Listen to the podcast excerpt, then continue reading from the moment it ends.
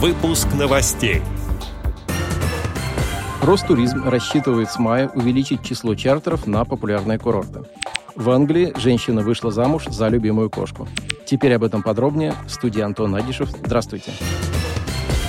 Ростуризм планирует с мая увеличить количество чартерных авиарейсов в Египет и Турцию, заявила глава ведомства Зарина Дагузова. Мы сейчас с Министерством транспорта, с Росавиацией, зарубежными коллегами сосредоточены на том, чтобы поездки по наиболее востребованным массовым направлениям за границу были доступны для наших путешественников, пусть и в ограниченном объеме, сказала она.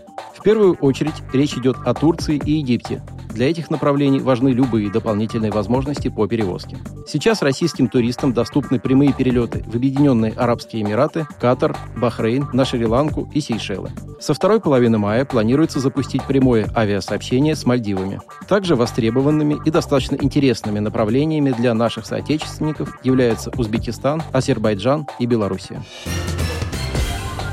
Жительница Великобритании Дебора Ходж арендует жилье и очень переживает из-за того, что далеко не все домовладельцы разрешают жильцам держать домашних животных. В прошлом 49-летняя женщина уже отказалась по этой причине от трех домашних любимцев, но сейчас с ней живет кошка по кличке Индия, которую хозяйка обожает. Опасаясь, что арендодатель вынудит ее расстаться с любимой питомицей, дама пошла на решительный шаг и устроила гражданскую церемонию в одном из парков Лондона, связав себя с кошкой узами брака. Хотя бракосочетание решение не имеет юридической силы, Дебора надеется, что владельцы жилья поймут всю серьезность ее намерений и нежелание куда-либо отдавать животное. Женщина уповает на то, что сердца домовладельцев не каменные, и они не решатся разлучать молодоженов. На необычной свадьбе присутствовали друзья Деборы, а вот ее дети праздник не посетили, так как считают этот поступок слишком экстравагантным.